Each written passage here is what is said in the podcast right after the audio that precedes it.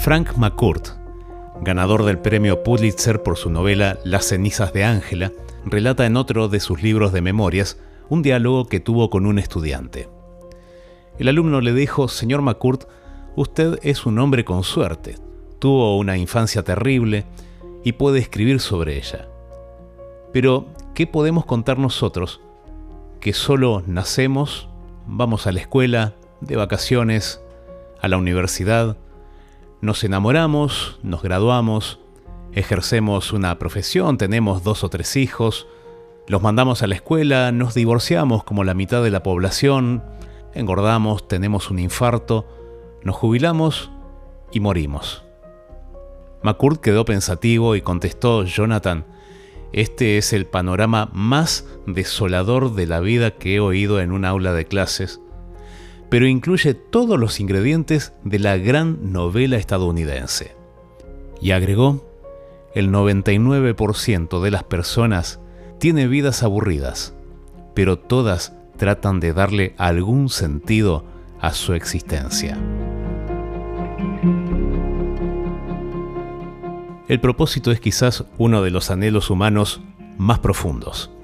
Muchas personas famosas alcanzaron la cima en sus áreas de trabajo y después declararon que el éxito no tiene sentido.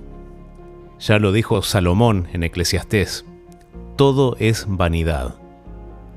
Todo lo que logramos muere. Todo acaba en un círculo vicioso, no tiene sentido. Un título te hace sentir realizado solo por unos días. Un viaje, un ascenso, al poco tiempo deja de ser novedad. Todo se vuelve rutina, todo se pone viejo, ya no nos alcanza. No importa cuántas veces te aumenten el sueldo en un tiempo, vas a querer más. ¿Crees que encontraste el amor de tu vida? Vas a ver que en unos meses todo se pone raro y se muere. Y entonces, vamos por el siguiente y el siguiente, hasta terminar física, mental y emocionalmente destrozados, psiquiátricos, solos. Como dijo Jean-Paul Sartre, el deseo es la nada. Y según él, el ser humano desea ser. ¿Qué somos? Sin Dios, solo un puñado de polvo. Dios puso un deseo de eternidad en nuestras mentes, un deseo de trascender, ¿Querés empezar a recorrer ese camino? Escucha las palabras que aparecen en el libro de Salmos. Encomienda al Señor tu camino. Confía en Él y Él actuará.